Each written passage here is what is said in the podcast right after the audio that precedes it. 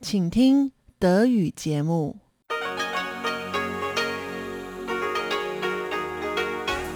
Hier ist Radio Taiwan International. Herzlich willkommen zum halbstündigen deutschsprachigen Programm von Radio Taiwan International. Am Mikrofon begrüßt Sie Sebastian Hambach. Und folgendes haben wir heute am Montag, den 26. Juli 2021 im Programm. Zuerst die Nachrichten des Tages. Danach folgt in Taiwan Entdecken der erste von zwei Teilen eines Interviews mit dem Autor Su Zhiheng über das Thema politische Filmzensur in Taiwan. Heute spricht Herr Su über seine Forschungen zur Filmzensur während der autoritären Zeit in Taiwan und deren geschichtliche Hintergründe. Und zum Abschluss berichtet Eva Trindl in Taiwan Monitor über das Thema digitale Informationsaufbereitung. Dabei geht es etwa auch darum, wie die Nutzung digitaler Daten von Seiten der Regierung und der Bevölkerung Taiwans im letzten Jahr dabei half, das Maskenrationierungsprogramm erfolgreich umzusetzen.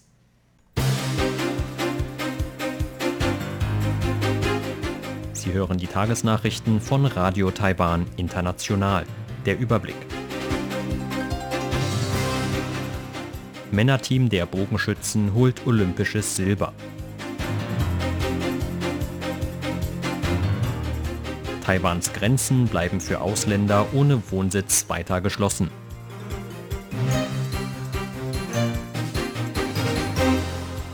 Und Taiwan bestätigt elf Corona-Neuinfektionen, aber keine neuen Todesfälle. Die Meldungen im Einzelnen. Taiwans Männerteam im Bogenschießen hat bei den Olympischen Sommerspielen in Tokio heute eine Silbermedaille geholt. Im Finale unterlag das Team den Gegnern aus Südkorea allerdings deutlich mit 0 zu 6. Zum letzten Mal hatten die Bogenschützen 2004 in Athen olympisches Silber geholt. Am Abend gewannen Lin Yunru und Zheng Yijing zudem eine Bronzemedaille im gemischten Tischtennisdoppel. Das Weltranglisten-erste Duo gewann gegen das Paar Emmanuel Le Besson und Yuan Jianan aus Frankreich und holte Taiwans erste olympische Tischtennismedaille in 21 Jahren. Für Taiwans Boxerin Lin Yuting gab es dagegen bereits nach dem heutigen Achtelfinale ein frühes Aus. In der Gewichtsklasse 57 Kilogramm unterlag die Weltranglistenerste ihrer Kontrahentin Nesti Petezio aus den Philippinen. Nach einem engen Match sahen drei der fünf Punktrichter Petezio als Siegerin. Ebenfalls ein frühes Aus im Achtelfinale gab es heute für die Judoka Lien Jinling. Das verlorene Match in der Gewichtsklasse 57 Kilogramm gegen die Slowenin Kaja Kaiser bedeutete für Lin das Turnierende. 2016 hatte die heute 33-Jährige in Rio den fünften Platz bei Olympia belegt. Taiwans Badminton-Profi Dai Tse-ing hat nach ihrem heutigen Sieg über die Vietnamesin Win Thuy Lin dagegen weiterhin gute Chancen auf einen Einzug ins Viertelfinale. Die Weltranglistenerste ist trotz zwei vorheriger Olympiateilnahmen noch ohne olympischen Medaillenerfolg. Taiwan, das offiziell unter der Bezeichnung Chinese Taipei an Olympischen Spielen teilnimmt, hat in Tokio bisher zweimal Silber und zweimal Bronze geholt. Trotz Herabsetzung der Covid-19-Warnstufe ab morgen sollen Taiwans Grenzen für Ausländer ohne Wohnsitz vorerst weiter geschlossen bleiben. Entsprechende Angaben machte Gesundheitsminister Chen Shih-chung heute auf einer Pressekonferenz des Epidemie-Kommandozentrums. Die derzeitigen Einreisebeschränkungen hätten das Ziel, den Einzug von Coronavirus-Mutanten nach Taiwan zu verhindern, insbesondere den der hochansteckenden Delta-Variante. Zugleich solle so eine Überlastung von Taiwans Gesundheitssystem vermieden werden, so Chen zur Begründung. Damit bleibt die Einreise nach Taiwan für Ausländer ohne gültige Aufenthaltserlaubnis vorerst weiterhin untersagt. Auch Zwischenstopps von Nichtstaatsangehörigen sind weiterhin nicht möglich. Ausnahmen werde es nur in Einzelfällen, aus humanitären Gründen oder in Notfällen geben, so Chen. Der Gesundheitsminister kündigte zudem an, dass die Einreisebeschränkungen regelmäßig geprüft würden. Änderungen an den Beschränkungen hingen sowohl vom Infektionsgeschehen innerhalb Taiwans als auch von der Entwicklung in anderen Ländern ab. Taiwans Regierung hatte das Verbot für Einreisen und Zwischenstopps für Ausländer ohne Wohnsitz am 19. Mai verhängt. Vergangenen Freitag hatte das Kabinett angekündigt, die Covid-19-Warnstufe von Stufe 3 auf 2 herabzusetzen, nachdem die Anzahl von Neuinfektionen während der letzten Wochen deutlich gefallen war. Taiwan hat heute elf Corona-Neuinfektionen bestätigt. Den zweiten Tag in Folge gab es dagegen keine Berichte über neue Todesfälle im Zusammenhang mit Covid-19. Das geht aus den heute veröffentlichten Zahlen des Epidemie-Kommandozentrums hervor. Demnach gelten zehn der elf Neuinfektionen als einheimische Übertragungen. Vier entfallen auf die Stadt Taipeh und jeweils drei auf die Städte New Taipei und Taoyuan. Zu den Betroffenen gehören sieben Männer und drei Frauen zwischen 20 und 70 Jahren. Fünf der Patienten befanden sich bereits in häuslicher Quarantäne. Mit den neuen Fällen ist die Anzahl aller Coronavirus-Infektionen in Taiwan auf 15.582 gestiegen. Davon wurden 14.108 einheimische Infektionen seit dem 15. Mai gemeldet, als es das erste Mal mehr als 100 Neuinfektionen an einem einzigen Tag gab bis heute sind 786 Menschen in Taiwan im Zusammenhang mit Covid-19 gestorben. Vertreter der Ministerien für Äußeres und Verkehr sowie aus der Reisebranche haben heute über die Machbarkeit von Reisen mit Palau diskutiert. Eine ursprünglich im April eingeführte Reiseblase zwischen beiden Ländern war nach Ausbruch von Coronavirus-Fällen in Taiwan im Mai wieder ausgesetzt worden. Bei der heutigen Konferenz zur Förderung des Tourismus zwischen Taiwan und Palau einigten sich die Teilnehmer auf die Bedeutung von Infektionsschutz und Sicherheit. Aus dem Außenministerium hieß es, dass man konkrete Vorschläge daher an das Epidemie-Kommandozentrum zur Überprüfung weitergeben werde. Außenamtssprecherin Joanne O sagte, wir hoffen, dass wir neben der Förderung des Tourismus zwischen Taiwan und Palau gleichzeitig auch den Infektionsschutz sicherstellen können, um sowohl die Gesundheit der Menschen beider Länder als auch die Entwicklung der Branche zu garantieren. Aus dem Außenministerium hieß es, dass der Infektionsschutz in Palau hervorragend sei. Bis heute gebe es keinen bestätigten Coronavirus-Fall in dem Land. Zugleich habe Palaus Impfprogramm fast die Herdenimmunität der Bevölkerung erreicht. Konkrete Details zu den besprochenen Reiseplänen würden bald bekannt gegeben. Das Bildungsministerium hat Protest bei den Organisatoren der diesjährigen Internationalen Biologie-Olympiade eingelegt. Anlass sei die Bezeichnung Taiwan-China als Herkunftsort der taiwanischen Preisträger gewesen. Man habe eine Korrektur der Bezeichnung gefordert, so das Ministerium. Aufgrund der Coronavirus-Pandemie fand der dieses Jahr von Gastgeberland Portugal veranstaltete Wettkampf online statt Taiwans Delegation, die unter der Bezeichnung Chinese Taipei angetreten war, holte vier Goldmedaillen und lag im Abschlussklassement zusammen mit China auf Platz 1.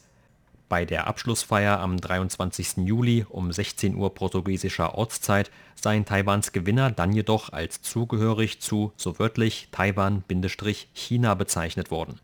Der Delegationsleiter Taiwans habe daraufhin einen Protestbrief an die Organisatoren verfasst. Eine Antwort stehe bisher noch aus so das Bildungsministerium. Zur Börse. Taiwans Aktienindex hat heute mit 169 Punkten oder 0,96 Prozent im Minus geschlossen. Zum Abschluss des heutigen Handelstags lag der TAIEX damit auf einem Stand von 17.403 Punkten. Das Handelsvolumen belief sich auf 456 Milliarden Taiwan-Dollar oder 16,3 Milliarden US-Dollar.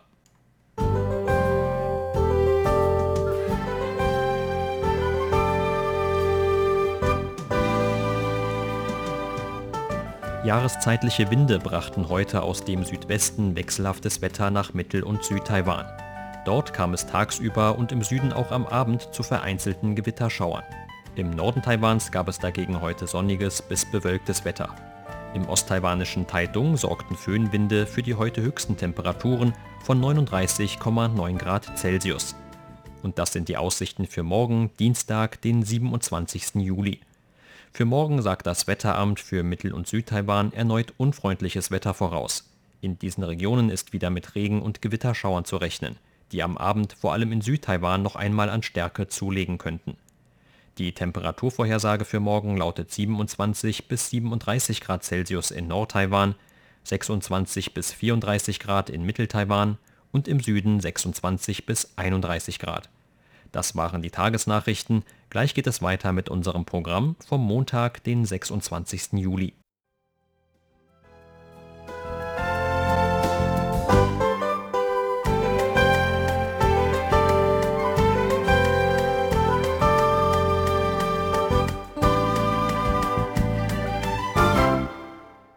Nun folgt Taiwan entdecken.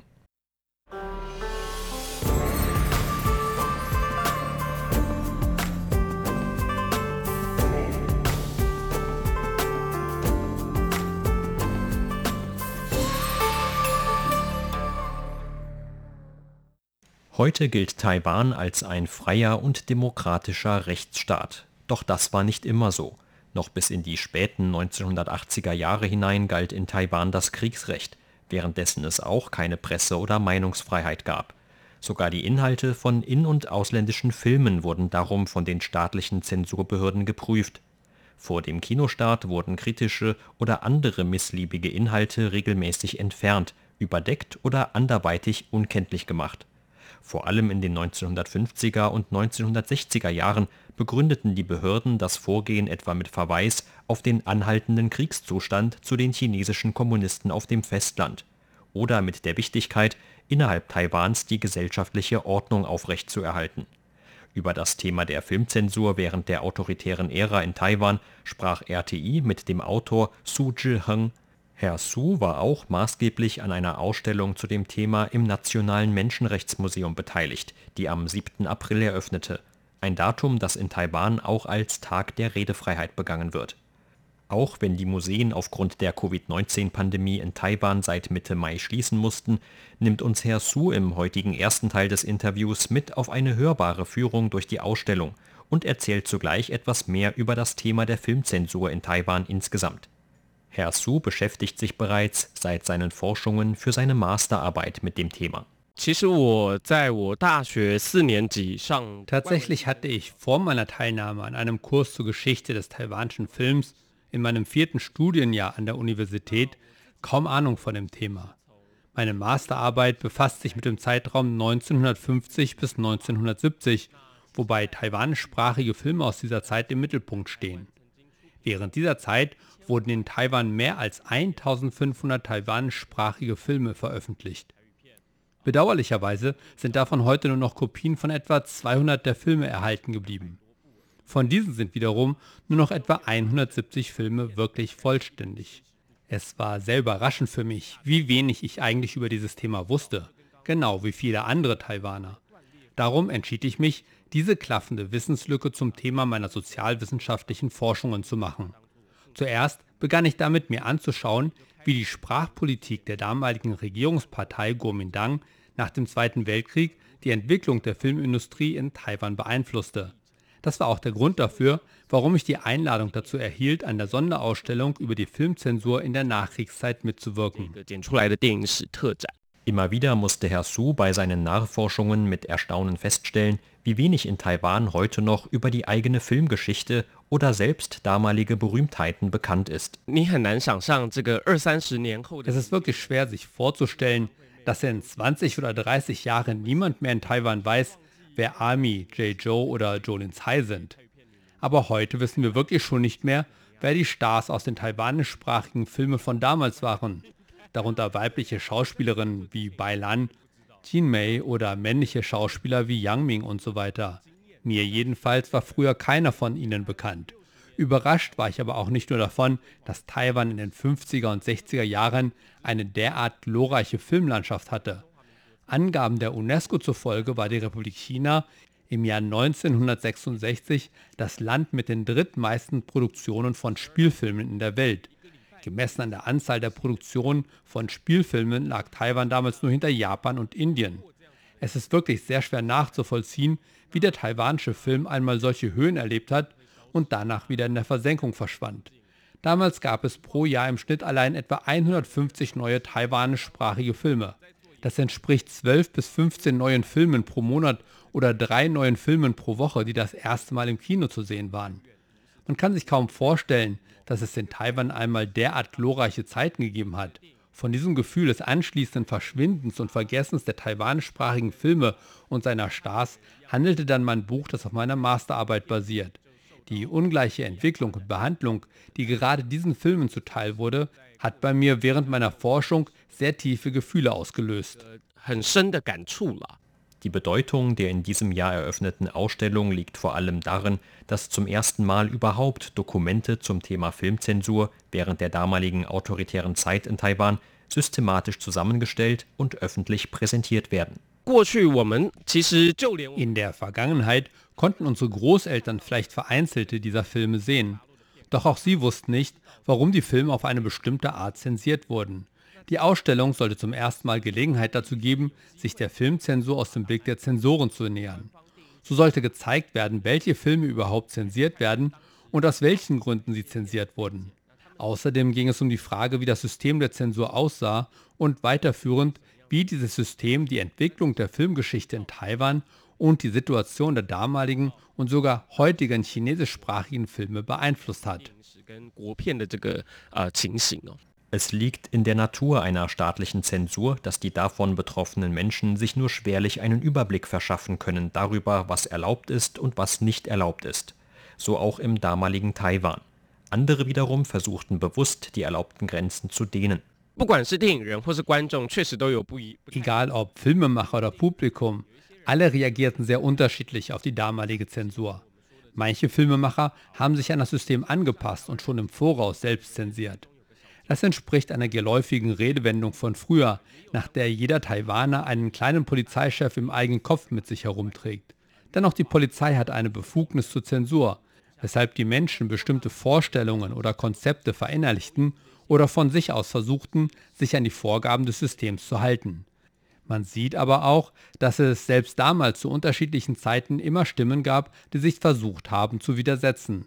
Das war nicht nur in Verhandlungen zwischen den Filmemachern und den für Filme zuständigen Beamten so. Man sieht es auch in vielen Leserbriefen der Medien, die nicht nur von Filmemachern geschrieben wurden, die sich für kreative Freiheit einsetzen wollten. Es gab auch normale Bürger, die sich etwa darüber beschwerten, dass sich die Version eines ausländischen Films, die sie im Kino sahen, von der Version unterschied, über die sie sich zuvor informiert hatten. Und das, obwohl sie Steuern zahlen würden und Geld für eine Kinokarte ausgegeben hätten. Damals wurden manche Szenen einfach verdunkelt oder geschwärzt. Bei anderen wurden sogar der Dialog direkt herausgeschnitten oder umgeändert. Oder es wurden am Ende des Films irgendwelche festen Untertitel eingeblendet. Grundsätzlich mussten alle Filme, die in Taiwan während der ersten Jahrzehnte nach dem Krieg produziert wurden, eine dreifache Zensur durchlaufen. Die erste Hürde war die Zensur der Drehbücher, lange bevor überhaupt mit dem eigentlichen Drehen begonnen wurde. Das Ironische an der Sache ist, dass die Zensur der Drehbücher eigentlich die Nebenerscheinung einer anderen Maßnahme war. Denn Filmnegative mussten damals zuerst aus dem Ausland eingeführt werden und dafür fielen recht hohe Importkosten an. Um aber die Filmtalente aus dem britischen Hongkong anzulocken, führte die Kuomintang eine Maßnahme ein, bei der diese Importkosten im Falle einer Hongkong-Taiwan-Koproduktion erlassen wurden. Um einen entsprechenden Antrag zu stellen, mussten dann zuerst die Drehbücher eingereicht werden. Auf diese Weise entstand fast beiläufig die Drehbuchzensur, die bis in die 1980er Jahre bestehen blieb. Wenn der Film fertig gedreht war, musste man in der zweiten Stufe eine Vorführerlaubnis beantragen, wofür die entsprechende Filmzensurstelle im Government Information Office zuständig war. In deren Entscheidungsgremien saßen aber nicht nur Mitarbeiter der Filmzensur. In zweifelhaften Fällen kamen auch noch Vertreter aus anderen Ministerien und Kommissionen dazu.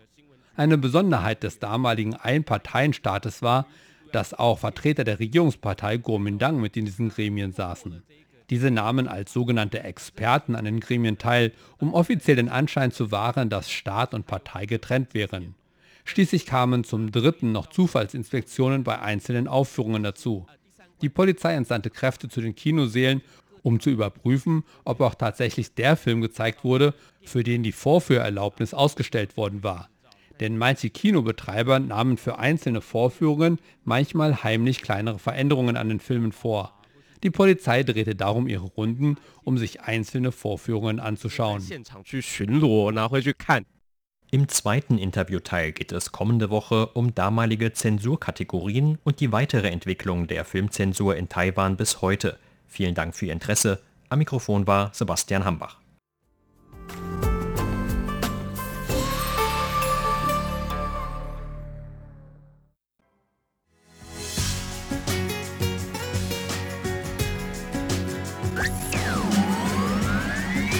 Radio Taiwan, international aus Taipeh.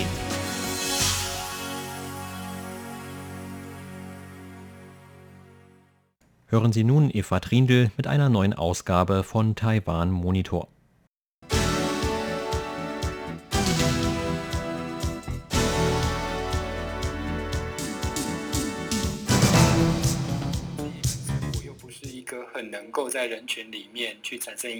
Der Computeringenieur Jiang Mingzong bezeichnet sich in einem Dokumentarfilm über sich als jemanden, der seinen Einfluss nicht so sehr unter Menschen entfalten kann, sondern eigentlich erst im Internet verwirklichen kann. Jiang Mingzong sieht sich selbst als eine Art Übersetzer von Informationen und er ist eine sehr wichtige Figur hinter der digitalen Schutzmaskenkarte, die zu Beginn der Covid-19-Pandemie das Leben vieler Menschen in Taiwan erleichtert hat. Deshalb wurden viele auf ihn aufmerksam und es wurde sogar ein Dokumentar-Kurzfilm über ihn gedreht. Zu Beginn der Ausbreitung von Covid-19 herrschte in Taiwan wie in vielen anderen Ländern auch ein Mangel an Mund-Nasenschutzmasken.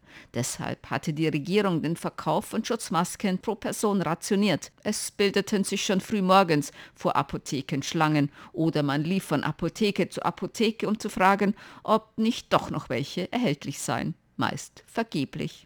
Ein Glück, dass sehr schnell eine App erschien mit einer digitalen Karte, auf der alle Apotheken verzeichnet waren und ob dort noch Masken für Erwachsene oder für Kinder erhältlich waren. Im Laufe der Covid-19-Pandemie wurden dann zur Prävention mehrere landesweite digitale Systeme erstellt. Zuständig dafür ist Ministerin ohne Geschäftsbereich Audrey Tang, auch Digitalministerin genannt, mit ihrem Team. Andere digitale Systeme sind unter anderem ein Kontaktverfolgungssystem, eine Social Distancing App und das landesweite System für Impftermine. Eine Schlüsselfigur hinter der Mundschutz-Karten-App war jedoch, wie gesagt, Jiang Mingzong. Er hatte schon vorher einige digitale Karten erstellt, darunter eine digitale Karte mit Dengue-Fieberfällen und eine Karte mit Kindergärten und Kinderhorten und deren Gebühren.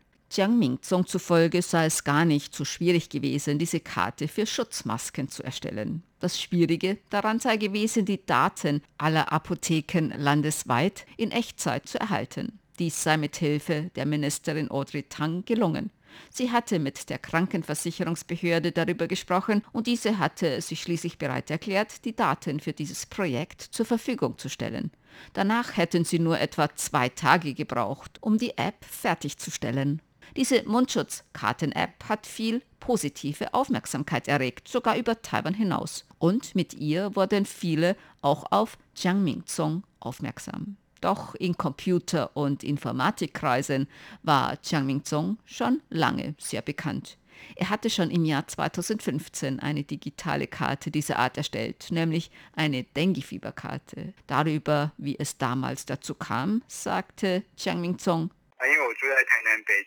ich wohne in Tainan im Nordbezirk. Dort gab es im Jahr 2015 die meisten Dengue-Fieberfälle. Aber damals war es nicht so einfach, entsprechende Informationen zu erhalten. Das Krankheitskontrollamt hatte nur eine Karte mit den Städten und Landkreisen. Ich fand dann heraus, dass das Gesundheitsamt der Stadt Tainan solche Daten für die einzelnen Gemeinden und Bezirke hat. Das war eine Excel-Datei. Ich wurde aus dieser Excel-Datei aber nicht so richtig schlau. Als gewöhnlicher Bürger weiß man ja nicht, wo sich eine Gemeinde oder ein Bezirk genau befindet. Deshalb habe ich angefangen, entsprechende Daten zu suchen und festgestellt, dass ich sie mit einer Karte mit den Gemeinden und Bezirken kombinieren kann.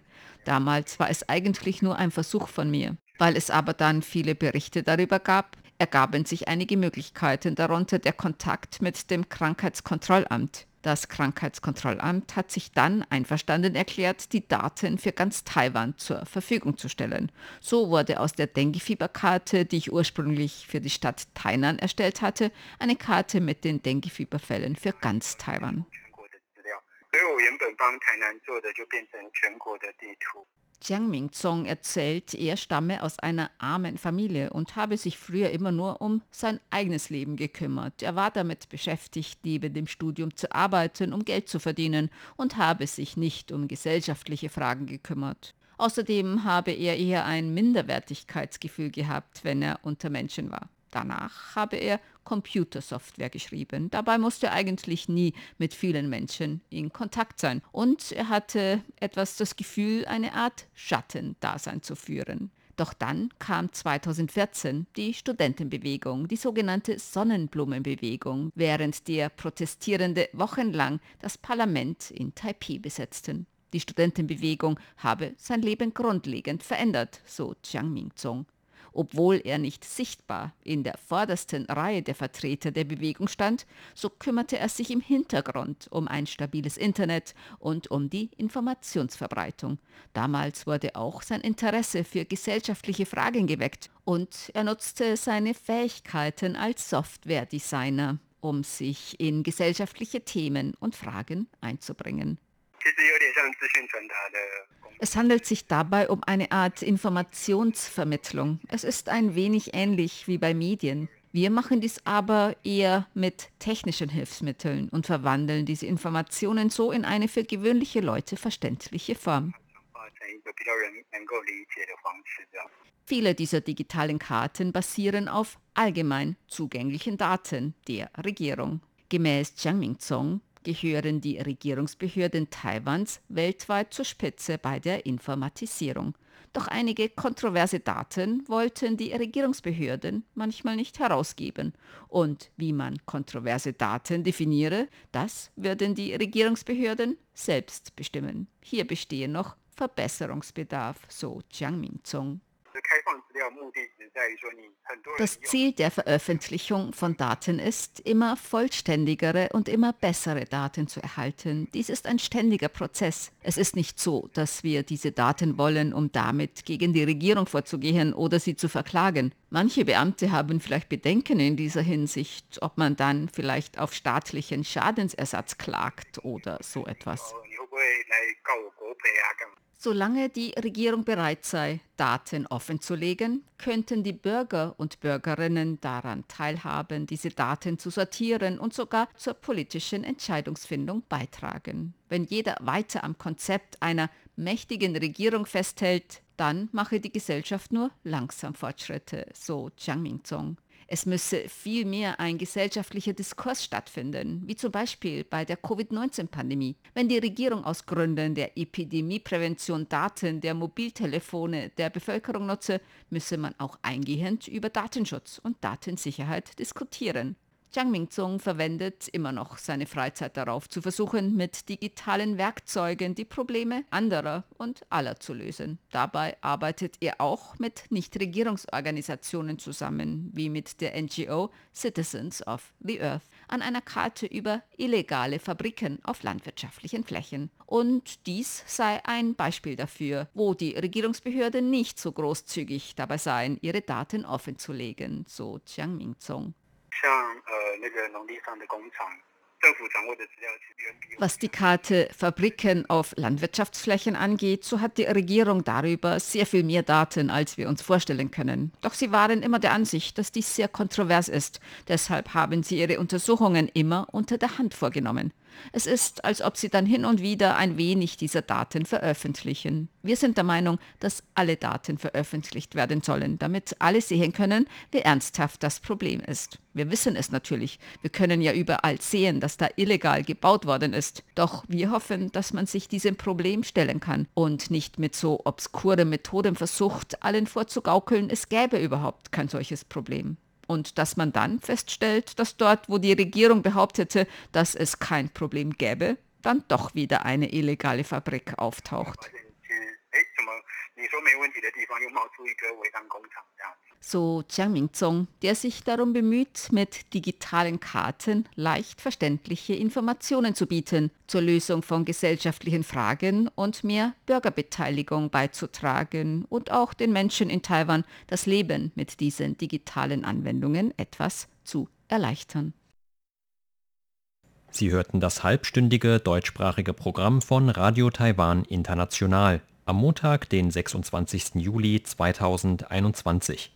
Unser aktuelles Radioprogramm und weitere Sendungen können Sie im Internet on demand hören unter der Adresse www.de.rti.org.tv. Weitere Informationen und Videos von der RTI Deutschredaktion rund um Taiwan finden Sie zudem auf unseren Seiten bei Facebook und Twitter sowie auf unserem YouTube-Kanal. Am Mikrofon verabschiedet sich heute von Ihnen Sebastian Hambach.